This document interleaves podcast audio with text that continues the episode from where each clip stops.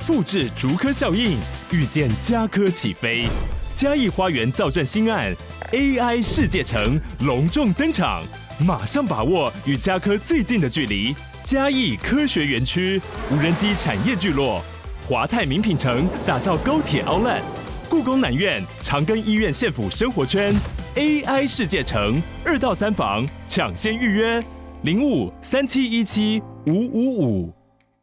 Hello，大家好，欢迎收听这周红月亮，我是小董，陪你聊聊室内设计跟装修，分享我的实务经验，聊聊我的观点。上集啊，提到提到了我这个呃心理上的这个问题啊，就这个神经病嘛，哈，那还有心理上的一些疑问哦，其实有非常非常多收听的朋友哦，都有来找我聊，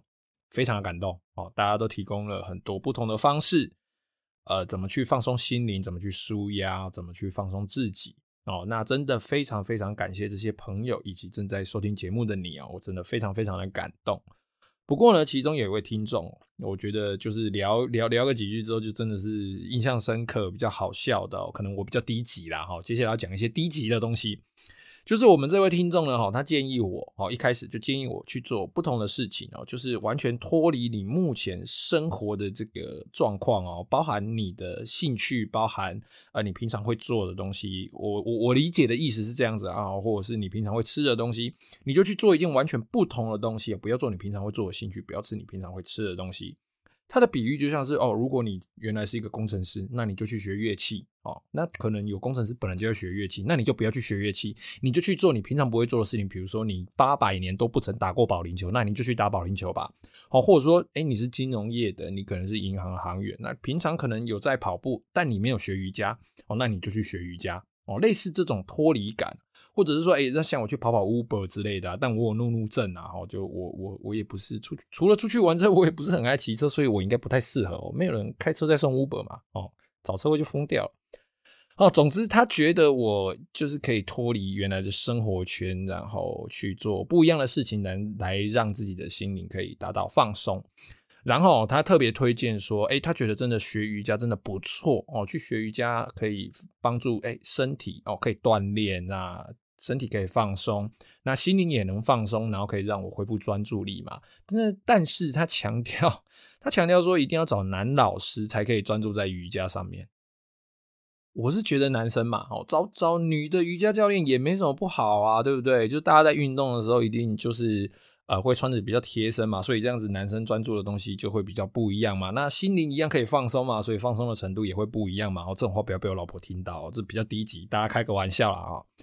总之，非常的谢谢大家哦，毕竟生活要过嘛，我还是得必须让自己活得像个正常人哦，自己要努力的去调试哦。好了，废话说完了，今天我们来聊聊关于材质的替代方案的这个这个主题哦。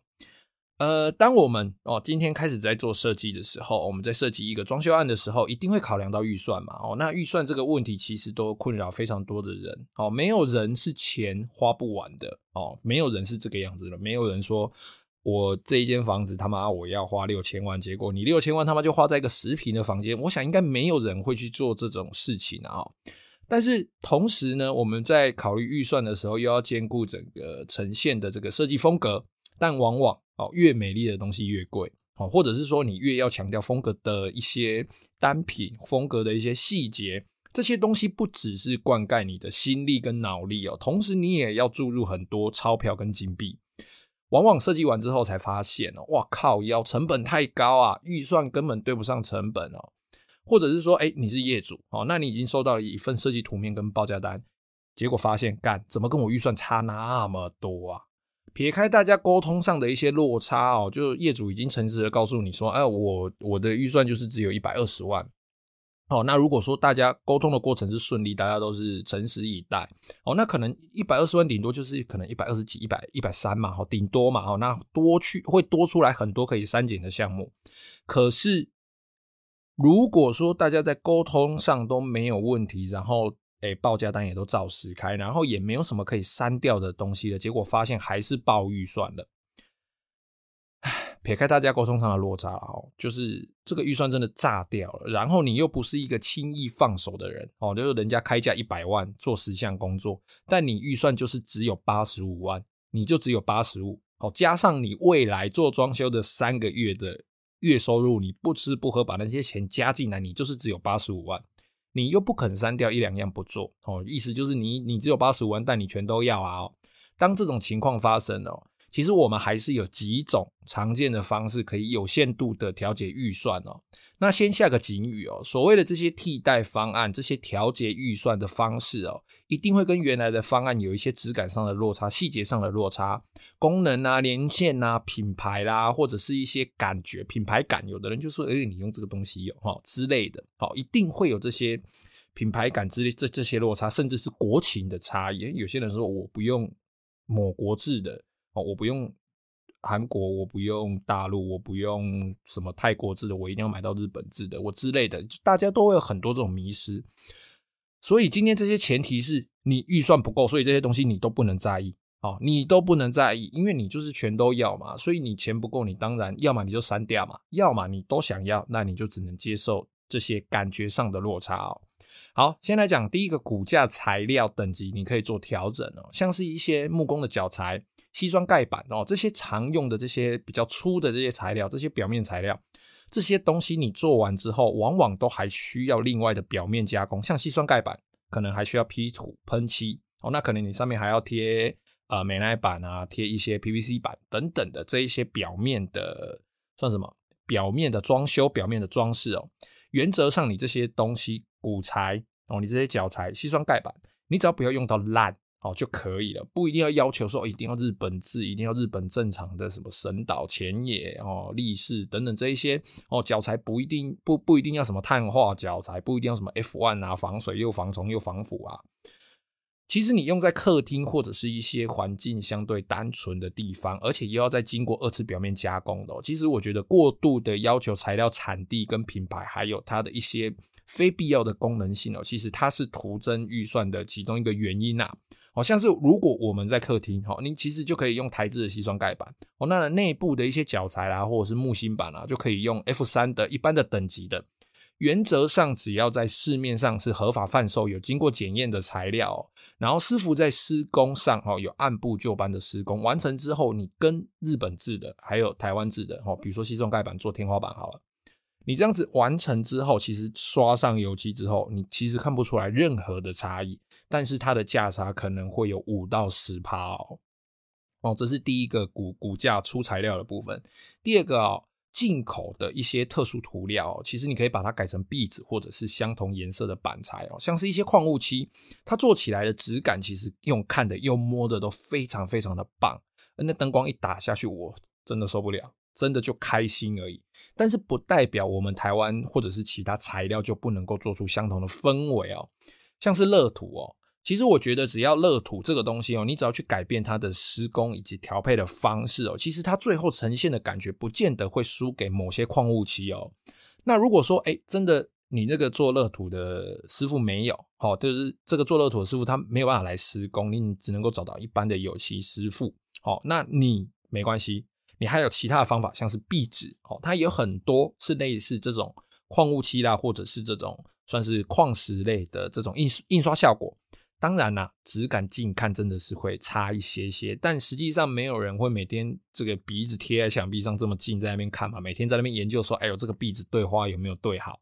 哦，这个壁纸中间有个缝啊，这个板子跟板子相接有个缝哦。如果我做涂料的话，就不有这个缝了啊。其实这方面的质感就不用去太过讲究，因为你这样子讲究，其实就只是让自己生活更难过而已嘛。如果哪怕你做了那个矿物漆，然后你不小心自己 K 掉了，撞到掉了一块，啊，你又预算花的刚刚好，你没钱请师傅来修啊，这不是更难过吗？对不对？再来第三个哦，柜体哦。柜体桶身其实可以使用一些传统的材料哦，像系统柜的话，其实可以挑选的这个面板啊，不一定要挑进口的哦，不一定要挑一格啦，或者是一些呃比较明进口的这种呃美耐明表面哦。那中间的塑合板呢，其实也可以适当的降低等级哦。当然，含甲醛的部分，我们就是选合格安全的就好。就像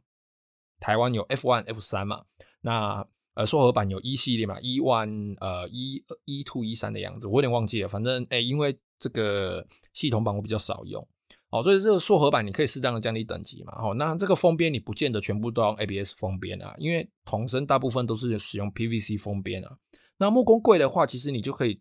挑选一些传统的咬舌头哦，可以挑选一些传统的 Poly 或者是 PVC 面料的，然后它是麻的哦。木芯板有分麻的跟柳安的，你可以挑麻的木芯板哦。当然呢，有的人会说，啊，这个麻的木芯板怎么螺丝锁不住，钉子打不住啦。哦，这个完全是施工者的问题哦。我认为是施工者的问题。我自己在使用上，我是觉得没那么多问题啦。哦，那跟一些。我们用的这种比较好的柳安的木芯板，它的价差可能每片会有三百到五百之间的价差哦。而且柳安的木芯板很多现在都是要定做的，它定做意味着它价格比较高之外，它不能退货，所以这个这个部分的成本还是会灌输在呃我们业主的身上哦。那如果说你把这个预算都花在桶子里面哦，花在这个平常门会关起来这个衣柜，你把它花在里面，那你外面你没钱做，好像。呃，刚刚第二点讲的那个那个矿物漆，如果你把你的预算都花在衣柜里面啊，实际上你外面那个那个矿物漆的部分你没钱可以花，那这样子不是 gay 嘛？哈，所以你这种看比较看不到的哦，比较私人用的哦，毕竟今天的前提就是你预算不够嘛，哦，你就忍着点，或者是多存一点钱哦，你就是把你的预算花在像是门片啊、侧落啊、主墙啊、好看的家具啊，或者是你的主要的电视墙啊等等。你把预算花在这些地方，那些桶身啊看不到的抽屉里面那个东西就是够用就好哦。当然不要粗粗的嘛，我们就用一些 PVC 皮的这些东西就好了。再来啊，第四点呢，五金不一定要通通都用进口的哦，不是什么五金都不论什么都是要萨利卡哦，或者是其他的意大利进口、比利时进口之类的，不一定要全部都用这些东西。这些东西不见得哦，不不是说它不好。而是它不见得真的符合你的需要。像我们台湾的川湖，虽然川湖算是比较高价一点的台湾五金哦，有的人会觉得说，哎，有台湾制的又这么贵，但实际上它的品牌，呃，跟它的售后服务，在我这边，我个人是觉得算是有一定的保障，跟它的品质啊，哦，或者是说你可以使用一些二线品牌啊，像什么 Sake 之类的哦，非常多这种铰链啊、滑轨啊，有很多二线品牌，其实说白了，它就可能是大陆制的。好，或者是一些呃东南亚地方制的一些五金品牌，东西质感稍微差一点，但是因为这些五金它可能都装在你看不到的地方，你摸不到的地方，所以这些东西其实你有非常多 CP 值高的这个选项可以去选哦。那另外一些比较特殊的设计，需要用到一些指定特殊五金的，像是呃这个隐藏门的铰链哦，那个油压铰链哦。不一定要用什么英国进口或日本进口，台湾自己制造的也有几个品牌是我个人用过是不错的。因为有的时候我们做商空，做一些私人的店面，他可能会有预算的问题哦。那他没有公司嘛，就他自己哦。那我今天要做个隐藏门铰链，我可能花不起一组三千、五千、六千的，我可能只能够花一组一千二、一千八的哦。OK 啊，这个东西可能一比就是差一半的价格。哦，或者是一些上下平移门的橱柜啦、缓冲拉门等等哦，这些东西其实在台湾来说都有蛮多不错、CP 值高的五金可以选择，而且这些五金哦，你整个案子的五金哦。它大约的这个这个预算啊，它大约会占总预算大概五到八趴哦，高的话会占到五到八趴哦。也意思就是说，你一百万的案子，可能最多你会花到五万，是用来买钉子、白胶、五金、什么铰链、拉篮、滑轨哦。你可能会花五到八趴来买这些东西哦。它算是一个蛮有调节空间的选项啦，但是重点就是。你用的这些五金，你挑 CP 值再高的，你一定不要挑那一种呃什么期货的啦，或者是挑那种货底的，千万不要，因为以后你坏掉了，你会找不到东西换。记得你规格一定要选比较大众一点的，然后你的东西最好是哎、它是长时间经营的哦，你不要东西坏了，到时候找不到一样的东西可以换，那你就会非常非常的难过。再来第五个灯具的选用哦，我们在设计的时候，其实会考虑到色温之外，还会考虑到像什么颜色性啊、光通量啊、光束角啦，或者是呃灯具的外形啊，它是不是有防眩光啊，或者是它的这个它是慢光、慢慢射光，或者是它阴影的角度锐不锐利等等这一些条件哦。那再来就是品牌，那像我们台湾比较大家耳熟能详的感觉，就是比较贵的灯具，像是飞利浦。好像是欧司朗，好，或是克尔这些大家常常听到的，但是由于哦，现在灯具都是 LED 的晶片嘛，哦，那 LED 的晶片因为技术成熟发展，哦，那台湾又是半导体大国嘛，LED 晶片算是半导体嘛，那因为台湾又是半导体大国，然后我们的隔壁哦，我们西台湾呢又是制造的大国，所以 LED 晶片其实对我们台湾来说就是小事一桩哦。像我们台湾有非常多呃不错的厂商哦，那有一间厂商叫做亿光哦，那这间这间厂商其实它算是一间蛮大的公司，然后它不只做灯具哦，它还有做一些其他的半导体哦。这个题外话哈，或者是说，哎，大家去水电材料行外面一定会都会看到哦，它有一个。呃，我个人认为啦，哈，就是比较通俗的名字叫舞光，跳舞的舞，哦，然后它的英文叫 Dance Light，很可爱，很可爱的名字啦，哈。但五光呢，我们其实有的时候自己都会算是半开玩笑的说啊，这个连菜市场阿妈都买得到的五光，但是这些像一光、五光，其实他们现在的灯具款式跟他们几年前相比，已经好非常非常多了。包含它的照明效果、它的光束角衍射性等等这些条件其实也不差哦，但是它容易容易取得的这个程度以及它价格上跟飞利浦或欧司朗那些价格上的差异哦，其实差蛮多的哦。那它也算是一个调节预算的好方式啊。我认为在灯具的选用品牌这方面哦，其实可以做一些调整，因为不是每个人都看得出我的衍射性、我的这个 R 值到底差多少。我今天。那么随便用两颗灯具放在那边比较才会有伤害。那我只要色温正确哦，然后照射的光束角正确，原则上一般居家使用，或者是你是有预算的困难的业主，你在使用上其实都可以达到六十分的，至少六十分的这个标准哦。再来第六个卫浴设备哦，当然啦，我之前有节我之前开的节目有说过，贵有贵的好嘛，好，你有些东西就是你能够不要省你就不要省，但你今天真的预算不足。哦，那就不要像我之前节目说的，一定要买到什么品牌哦，什么 VB 啦，啊，什么 TOTO 啦，哦，房贷已经让人很辛苦了，不要叫，房贷已经让人很辛苦了哦。那你装修的时候，你真的预算不够，那你就把等级往下降吧。哦，你顶多就是把那个钱换成你去呃多多洗厕所，去保持干净就是了嘛，保持马桶的干净嘛。好，说了以上这一些可以适当调节预算的地方哦，那有几个地方是你千万不要听一些坏坏统包或是坏坏设计师跟你说的省钱方式哦，有几个你千万千万不要省。第一个就是水电管线哦，记得老了就要换哦，不管是热水管也好，冷冷水管可能比较不会啊，热水管可能会有生锈漏水的问题。好，那电线哦也是记得要换哦。老了就换，因为皮会硬掉哦，它可能会发热，可能会脆化，会造成诶皮剥落，没有绝缘，造成短路哦，造成电线走火。那换线的时候，请记得使用有国家标章认证的电线哦，不管是灯具还是开关的电线都是好，不要听那个有一些坏坏同胞，或是比较老一辈的同胞，比较传统的同胞，他们可能对这方面比较没观念，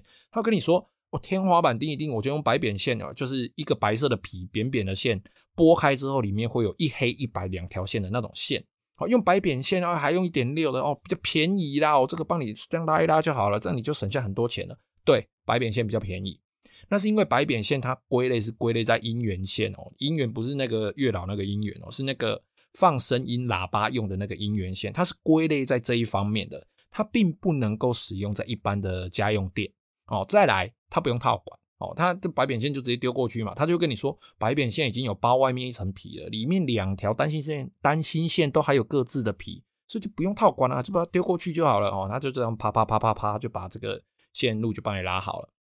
哦，所以常常会有那一种明明它是新房子新成屋，然后装修好之后，某天把插座拆开。靠腰，我明明是新的房子，新的法规，明明我的电箱里面就是有接地线，但是为什么我新做出来的这个插座拉开一看，后面是一条白扁线接在插座后面，然后插座孔有接地，但是插座背面没有接地线，那个洞等于是开开新的，你知道吗？那个洞你插下去之后，它完全没有接地功能的。记住，电线。管路的部分就是乖乖用有国家认证的线哦，照着法规走，免得到时候你线路出事啊，然后没人可以救。再来第二个，插座开关本人哦，那一块不要省哦。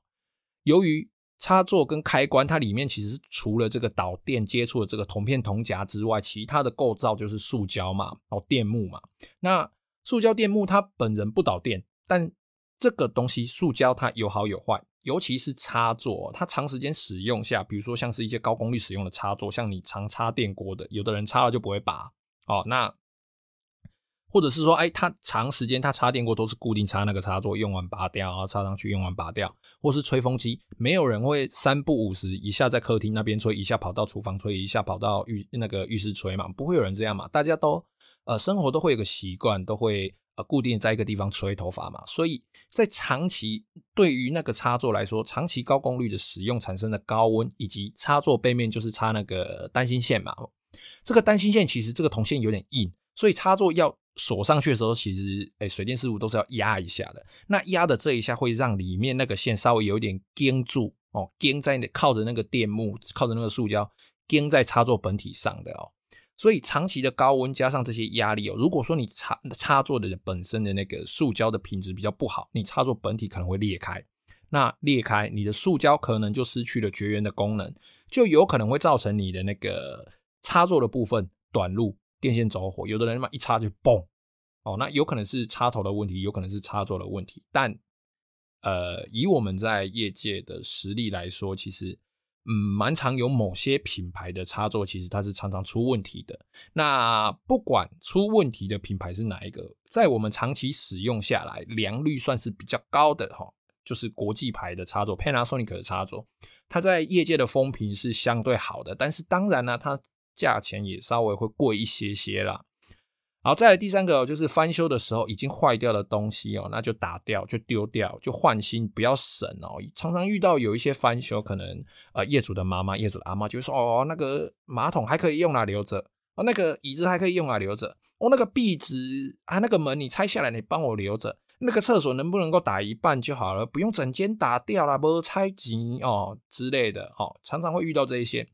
我刚讲这些东西，通通都不要省哦，尤其是二十年的马桶哦，二十年的马桶，它极大的可能是使用湿式固定法嘛，就是用水泥把它勾在下面嘛。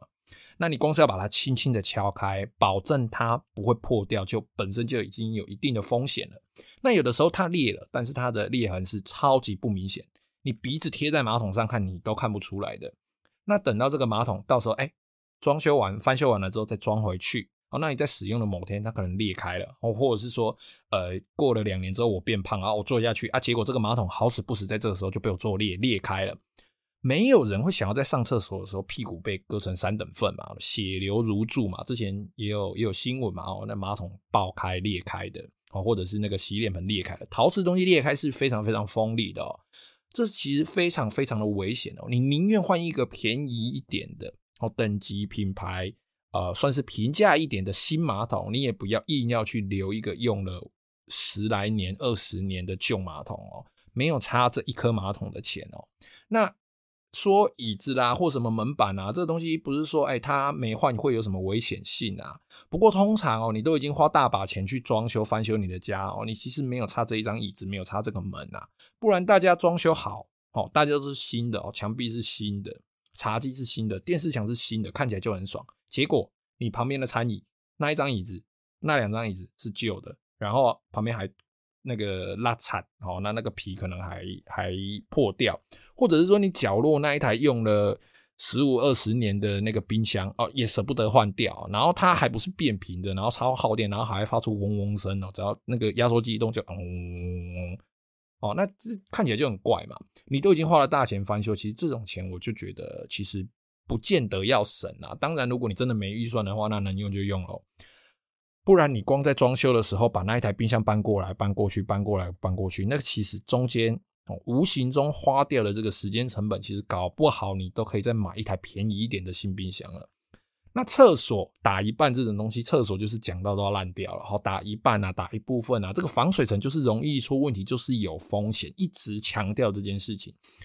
这些东西你省的那几万块，一旦你的漏水哦，一旦你的这个厕所漏水哦，可能渗到楼下，可能呃，你如你你是透天没关系，那如果你是大楼，你渗到楼下，那或者是说你的厕所就是渗水都渗到外面来，你光去处理那一些事情所花的费用、所花的心力，可能你省的都还不够你修理哦，啊。总之啊，在这个大通膨时代哦，买房子要装修哦，这都是人生大事啊。你当然对于你的预算做好一个把做做好一个把关、一个把控也是应该的嘛。那如果说你是专业人士，你应该也不会说预诶、欸、业主的预算就是这样啊，那你就是硬要怎么讲？所以当然当当然啦、啊，业主的八十五万全都要，我也是觉得就有一点有一点不太对。但如果说你都已经接到案子了哦，那业主也同意说啊，他的真的预算就是差那一点点嘛，那。要么你就是让利，要么你就是帮他换次一级的材料嘛。你应该不会说换个材料你就真的做不出来吧？不就是要懂得灵活的去使用材料，容诶灵活的去变通才算是一个专业人士吗？哦，我自己这样认为啦。